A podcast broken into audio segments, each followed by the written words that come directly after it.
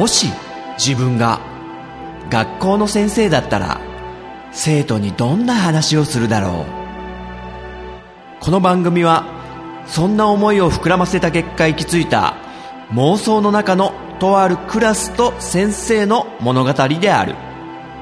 さあ今日も先生の授業が始まる。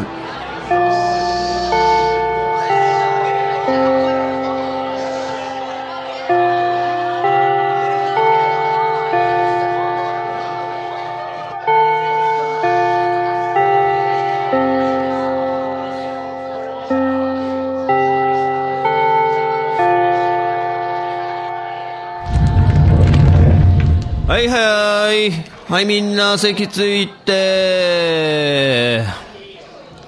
あそうそう。ちょっと聞いてくれる？みんな。あのね今日朝ちょっとね奇妙なものを目撃したのよ。あの先生が出勤でこう自分の家から最寄りの駅に向かってね歩いてる時ね。あの歩きながら歯磨いてる人いたんだけど。これすごくない？先生初めて見たぞ。あの飲みながらとかさ食べながらとかさいろいろある中でもうシャコシャコシャコシャコ歯を磨きながらって。あの普通の道路ですよ。あの、えー普通にドラッグストアとかコンビニとかあの並んでるような割と普通に人がいっぱい行き来するようなで道路も車がね片側一車線ずつ走るようなね。でそこを歩道を歩いてる時にシャコシャコシャコシャコ。いや効率いいなとは思うんだけどあのクチュクチュペーってどこですんのかなっていうね。それ気になるよね。そういうのしなくていい歯磨きあんのかなもしかしたら。あのガムのやつとかあるもんね。ガムの歯磨きとか。お、丸尾、学級委員長。何？あ、その方は、水を持ってたのではないのですかってあ、確かにそれもあるね。まあ、ミネラルウォーター的なものを持ってれば、歩きながらクチュクチュして、そこら辺にペッてやっちゃえばいいのか。そういうことか。あよく電車の中でこうお化粧するのありかなしかみたいのねよく聞かれるけど先生はね別に気にならないんだよね。あの逆にちょっとこうすっぴんから始まってで到着する駅までの、まあ、30分ぐらいであの見事に綺麗になってたのを見てねこうもうその降りるとき、ふとファって見たら、全然別人になってて、すっごいびっくりしたことあるけどね。お化粧ってすげえなっていうね。ん？田中？お、なんだ、久々だな。いや、忘れてない、忘れてない。田中のこと忘れるわけないじゃん。あ、漫画ね。わかったわかった。あの、最近読んだ漫画の3回連続でちょっとやろうって言ってたやつ。じゃあ今日も紹介するから。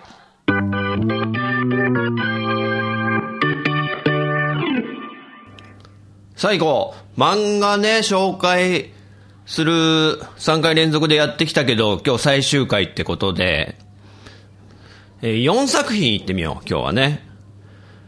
えーまず一つ目は、監禁城。これすごかったんですよ。あの、監禁っていうのは、拉致監禁ね。監禁されるで、お嬢さんの嬢で、監禁城って話なんだけど、これすごかったっす。はい、お次が、それでも街は回っている。これはね、先生大好きなんですよ。でも残念ながら完結してしまったっていうことで、16巻でもう最終回を迎えたんですけどね。それでも街は回っている。そして、3個目が、音嫁語り。これも結構ね、有名だけど、これまたね、いいですね。えー乙女な嫁ですね。漢字で。で、最後が、ランドって作品ね。これカタカナでランドって書くんだけど、あの、例によって、まんべんですよ。浦沢直樹の先生からしょっちゅう出るね、NHK のまんべんっていう E テレでやってる漫画ドキュメンタリー好きでね、で、作者さんが一生懸命こう、魂込めて書いてるのを見ると読みたくなっちゃって、で、このランドっていう山下和美さんの作品も読んだんですけども、すっげえ不思議な作品なんで、ね、ちょっと紹介させてもらうよ。はい、まずね、1個目なんだけど、監禁城っていうね、作品ね。監禁っていうのは、拉致監禁の監禁。で、お嬢さんの嬢、監禁城。もうなんかタイトルからして、やばそうでしょあの、大変、やばいです。怖いです。あの、ストーカーの女性につきまとわれた、えー、男の人の話なんだけど、だからジャンルとしてはサイコホラーっていうの、サイコっていうのはちょっと、あの、土地狂った猟奇的な考えを持った人、サイコパスっていうね。で、あの、エロスもすごく入ってるんですよ。まあ、要は、エロい、性描写みたいのもすごいたくさん出てくるんですけど、で、まずね、もう、第1話の最初から結構衝撃的な展開で、まず主人公の岩野博之っていう彼が30歳ぐらいかな。で、高校教師なんですよ。で、第1話の最初から、いきなりちょっと気を失ってて、目が覚めたら、あの、真っ裸で縛られてるんですよ。しかも、あの、椅子に縛り付けられてて、あの、SM プレイとかによく出てきそうな、あの、足を大股開きで M 字開脚みたいにさせられて、縛り付けられてるような椅子あるじゃないですか。知らねえって いや、そういうのに縛り付けられて、目を覚ますシーンから始まるんですよ。で、動けない。なんだここ何があったんだっていうね。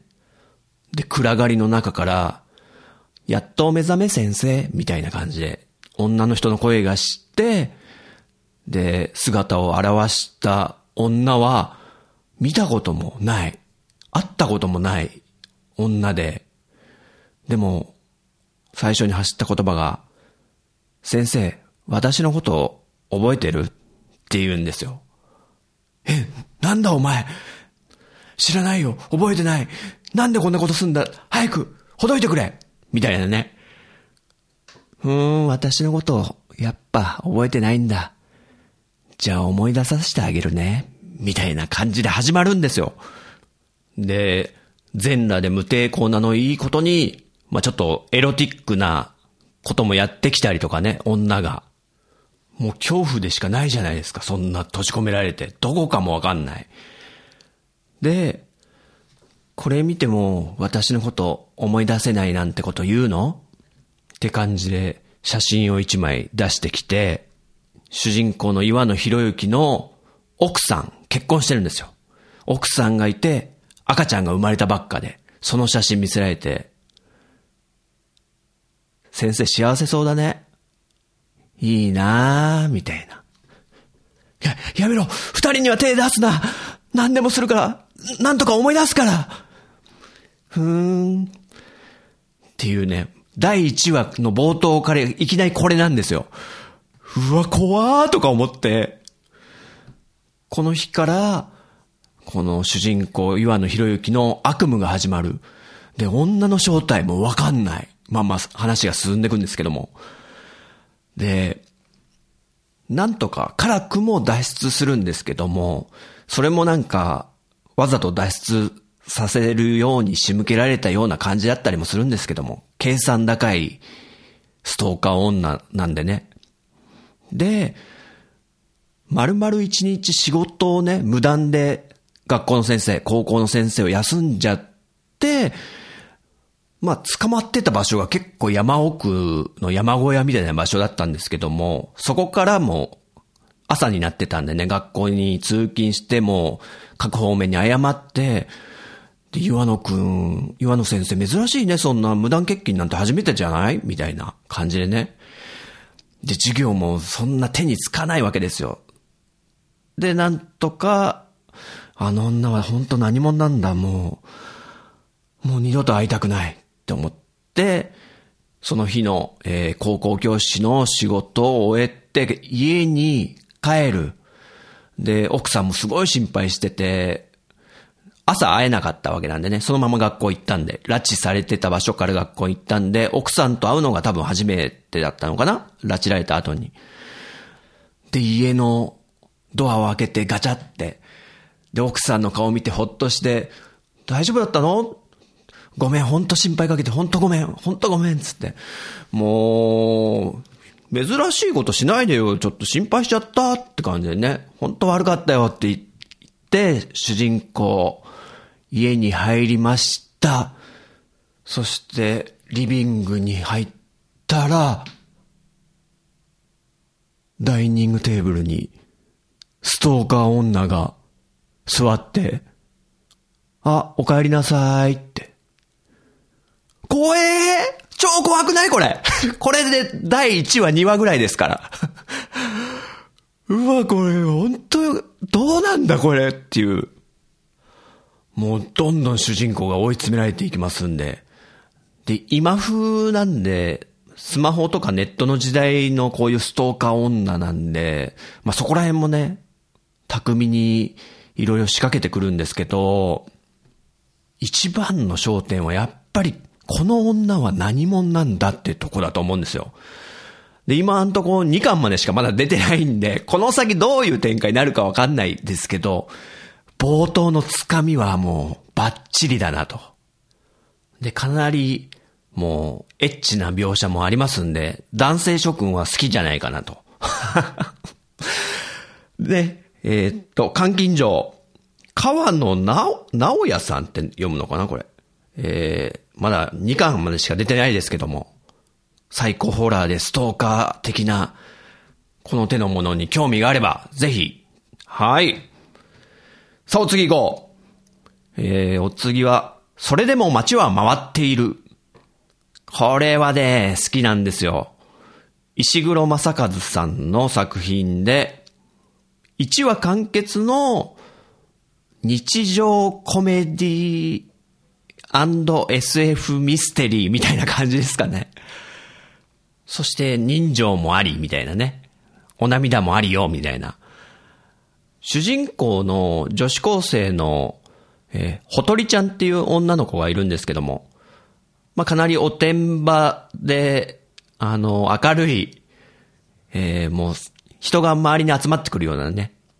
で、おせっかい焼きな感じで、あと、どんどん人の内面に好奇心旺盛で入ってくるみたいな、まあそういう主人公のほとりちゃんを中心とした、まあドタバタギャグコメディみたいな感じなんですけども、その、ほとりちゃんが住んでる商店街があるんですけども、なんか下町の商店街で、で、店同士のつながりもあって、で、みんな顔なじみで、ほとりちゃんが歩いてたら、魚屋さんとかが、おう、ほとりちゃんつって、はようおはようみたいな。で、八百屋さんもおはよう、みたいな。あ、本屋の店長おう、ほとりちゃんえミステリーマガジン入荷されたよ、みたいな。あ、買う買う買う、取っといてみたいなね。そういうなんか、ほのぼのしたノリの商店街の人たちと巻き起こす騒動みたいな。で、この作者の石黒正和さんの技量がすごく高いなって思うのが、ディティールの細かさというか、なんだろう、設定がすごい作り込まれてたりするんですよね。人間関係だったり、その下町のマップとかもきちんと出来上がってたり、あと、出来事とかも年表でまとめちゃうような、ちょっとすごい豆な方なんでしょうね、多分。それがなんか作品の随所に見られて、すごく好感持てて、で、ギャグの質とかも、あの、好みなんですよ。これはちょっと説明しづらいけど。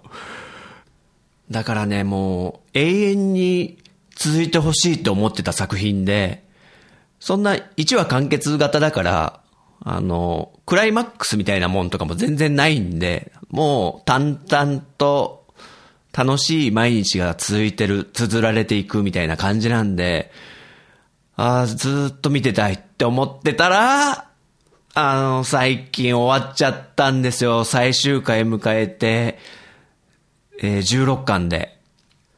これはもう、いい漫画ですよ。もう先生はね、大好きですね。それでも街は回っている。まあ、ノリが合いましたらっていうね、ことで。さあ次行こう。音嫁語り。これも有名ですよね、結構。あの、何ですかね。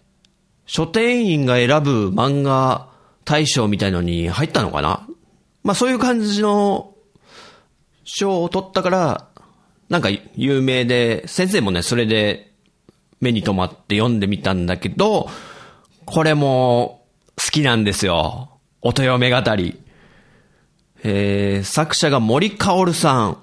これジャンルは何ですかね？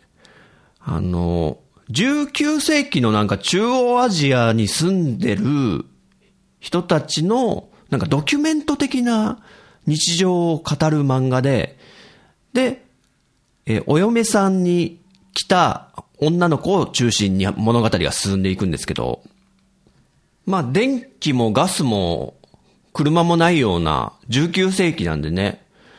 で、あの、同じ民族の人たちが力を合わせて街を作って暮らしてるみたいな感じで、まあ、その、どういう感じで暮らしていたのか、えー食べ物をどうやって確保して、動物捕まえるには狩りに行かなきゃいけないじゃないですか。で、その狩りの仕方とかも、矢の作り方から、構え方から、捉え方から、そして動物の裁き方とかも、うまいこと物語の中に組み込んで、だからあの、ゴールデンカムイの話しましたけど、あれがなんか北海道のアイヌの、アイヌ民族の暮らしをこう紹介してるようなとこがあれば、この音嫁語りは、その19世紀の中央アジアの生活を紹介してると。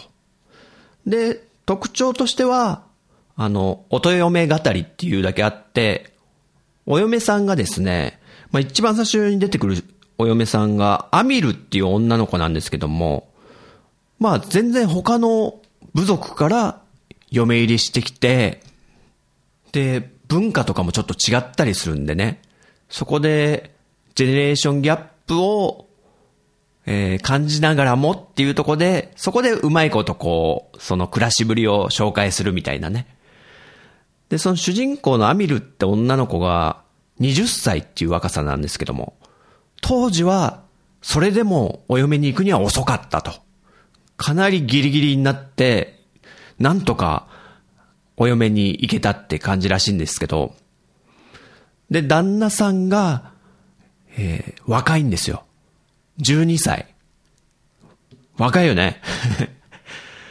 えーアミル20歳、そして旦那さんがカルルクっていう男の子で、12歳だから、下手したら小学校6年生ぐらいですよ。もうほとんど子供みたいなもんで、身長だって全然違うし、それでも、あの、そんぐらいで結婚するのが普通だったと。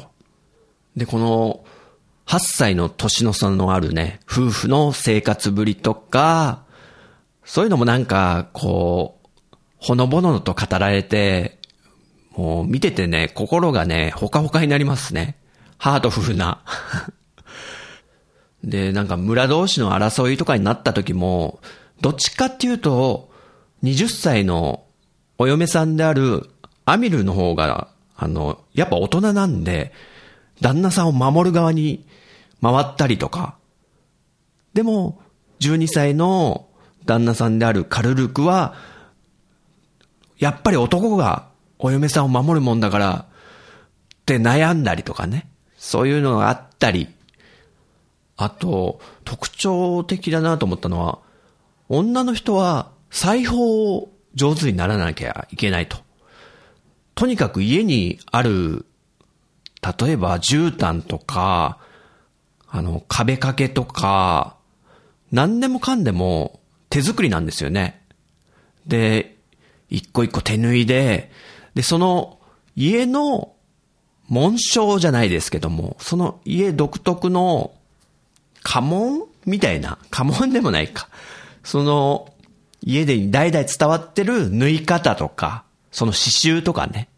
そういうのをおばあちゃんとかお母さんからちっちゃい頃から学んで女性はそれが縫えるようになるみたいな文化もあったりとか、なかなか興味深いんですよね。そしてキャラクターも魅力的なんで、良い作品なんですよ。これ、乙女語り。今9巻まで出てんのかな？まあそういう昔の暮らしとか、えー、中央アジアの19世紀の民族とか、ね、かなりね、いろいろ得るものがあるんで、そういうの興味ある方は、ぜひ、乙女語り、えー、森かおるさん。はい。お次、最後。えー、ランドっていう作品ね。カタカナでランド。シンプルですね。これはね、あ、そうそうそう。あの、例の万遍ね。万遍で見て、面白そうだなと思って読み始めたんですけど、いわゆるあの、設定が熱いパターンね。最初の設定のつかみに、あの、先生やられちゃったみたいなね。そういうパターンですよ。ジャンルはなん、なんですかね。SF 時代物ですかね。ちょっと違うかな。ちょ、ちょっと表現しづらいけど。えー、あの、これちょっと、話の革新的なとこまで、ちょっと先生触れちゃう、触れちゃおうと思ってるんだけど、っていうのも、あの、その、E テレでやってる万遍でね、この作者の山下和美さんの仕事場を紹介してるときに、もうそこまで触れてたのよ。結構ストーリーのびっくりさせる演出までね。で、実際僕もそれを見て、ちょっと惹かれて読み始めたとこあるんで、だからそこまでは話しちゃうんで。ちょっとあまりにもネタバレされるの嫌だなと思ったら、あの、ちょいちょいってね、飛ばしちゃってね。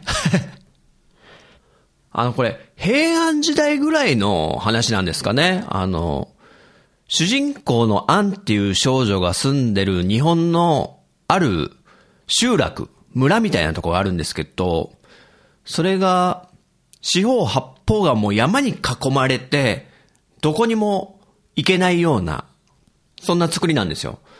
で、まあ平安とか江戸初期とかぐらいなのかなって思うのが、わらぶき屋根だったり、あと薪がいっぱい置いてあったりとか、いろりがあったりとか、あと、畑とかね、農作業をみんな、勤しんでるような、そんな描写があるから、それぐらいなんだろうなっていう感じなんですよ。で、着てるものも、あの、着物みたいなね、昔の人たちが着てたような。で、お侍さんみたいな、役所の人たちみたいな人もいてっていう感じでね。まあ、それぐらいの時代設定であると。まあ、いわゆる時代ものっていうのかな。時代劇的な、まあ、そこら辺だろうと。で、さっきも言ったけど、その主人公のアンが暮らしてる村は、完全に四方八方山で囲まれていて、あの山の向こうには行っちゃダメだって言われてるのね。絶対村人は出ちゃいけないと。ただ、出るのは、あの、死んじゃった時だ、みたいなね。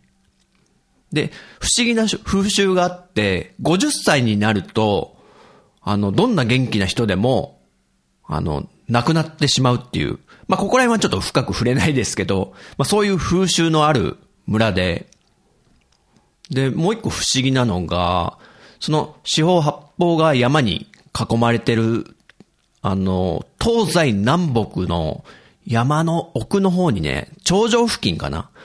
そこにね、でっかい像が立ってるんですよ。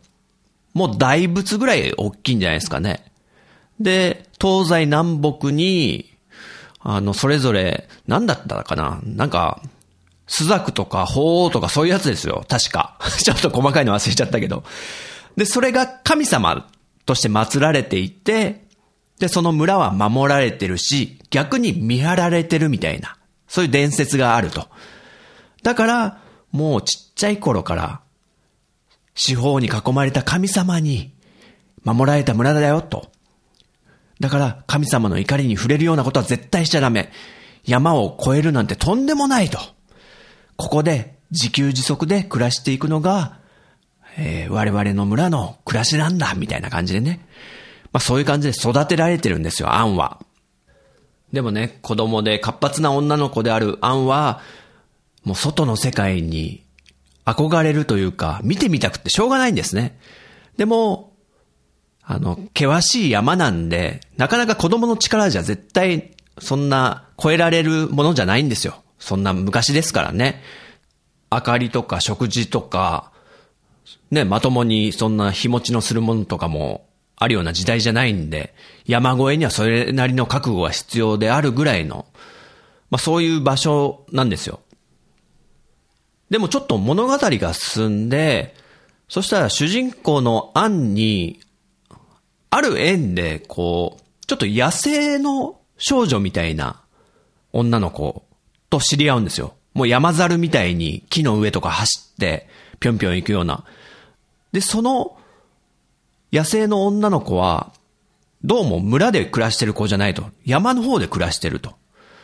で、たまたま、ある時目撃したんですけど、その野生の女の子が、なんかね、鳥に捕まって、鷹鷹ですかね。鷹の足に捕まって空飛んでんの見たんですよ。そしたら、アンが、あれ？あの子もしかして山の向こうにあの鳥使っていけるんじゃないのか？みたいな感じで、超興味を持つわけですよ。で、また話が進んで、その、野生の女の子と何らかの接触を持つようになって、話すようになって、山の向こうが私どうしても見たいのつって。だったら自分の目で確かめるのが一番だみたいな感じになったか、ちょっとどうか忘れたんですけど、そのアンが、あの、鳥に掴まれる時が来たんですよ、ついに。で、やっと山の向こうが見れるっつって鳥に捕まってピューって飛んでいって、ついに、アンが山の向こうを見るっていうシーンがあるんですけど、行くよちょっとネタバレっぽいの行くよあの、でも、まんべんではここまで行ってたから行っちゃうからね。その、アンが見た山の向こうの世界。いいですか？今まで江戸時代初期ぐらいの暮らしなのかなっていう感じで見てきたわけじゃないですか。で、アンが鳥に捕まって見た景色、外の世界。それは、たくさんの高層ビルが並んでる世界だったんですよ。一つの現代の街が普通にあったっていう。え？何これ？現代の話？え？えー、って、先生ちょっと驚いて、うわ、面白そうって思って手に取ったわけなんですよ。どうですか？ちょっと興味深くないですか？このランドの世界。そもそも、このアンが住んでた村、四方八方を山に囲まれて、四つの像に、えー、睨まれて、見張られてるような、そんな閉鎖的な集落。でも、周りには普通に現代の街が存在している。さあ、どういう話なんでしょうねっていう。さあ、どうする？ランド。興味深いでしょ現在、4巻まで出てるんですかね。山下和美さんの、えー、ランド。もしね、今の話でね、興味持ったら、読んでみるといいかもねえじゃあ今日紹介した4作品を改めて言ってみると、監禁城。ストーカーのね、サイコホラーな。えー、川野直也さんって読むのかちょっとわかんないですけど、怖いよ。そして、それでも街は回っている。えー、いいですね。大好きです、先生。石黒正和。そして、音嫁語り。19世紀のアジアの文化、興味ありましたら、そして最後、ランド。えー、アンが暮らしていた、その村とは一体何なのか。そして周りにあるビル群は何があるのか。誰が住んでるのか。さあ、興味ありましたら、あとさらっとね、紹介するまでもないけど読んだよっていうのを3作品言うと、進撃の巨人。これも最新刊まで改めて読んだんですけど、またすごい展開になってきましたね。なかなか飽きさせないですね、この人。すごいなと思って。進撃の巨人。そしてね、孤独のグルメの2巻も結構前に出てたんですけど、読みました。また、テレビでね、松重豊さん主演で、シーズン6来ましたね。好きなんですよ。孤独のグルメ。この作画されてた方、谷口二郎さんがね、亡くなってしまったってことで、ね、とっても残念だけど。そして、えー、僕だけがいない街の9巻。これあの、8巻でね、完結してるんだけど、なんかスピンオフ的なエピソードがえー、オムニバスで入った9巻っていうのが出て、知ってた？出てたの？全然知らなくってさ、先生。これも良かったですよ。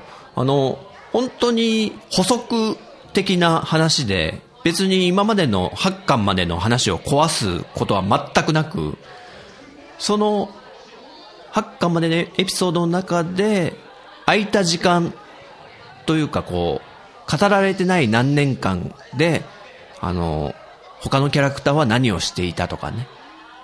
例えばなんか、弁護士になった、なんだっけ、友達いたじゃん。彼がなんでそういう道歩んだかとかね、細かいとこ語られてますんで。で、結構泣けるんですよ、これが。いい話が入ってるんで。僕だけがいない街の9巻もこれちょっとね、おすすめっていうことで。はい、ちょっとね、3回にわたって何ヶ月間かで読んだ漫画を紹介してきたけども、また溜まったら、こうやってね、紹介させてもらうんで、ほいじゃあ、授業やろう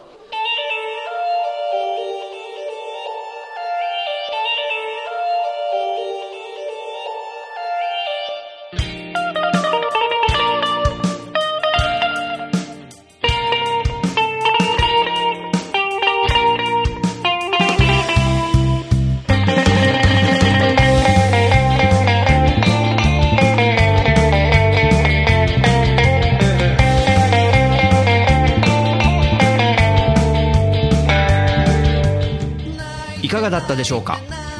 この番組は私陣太が先生風に生徒に語るスタイルとなっています。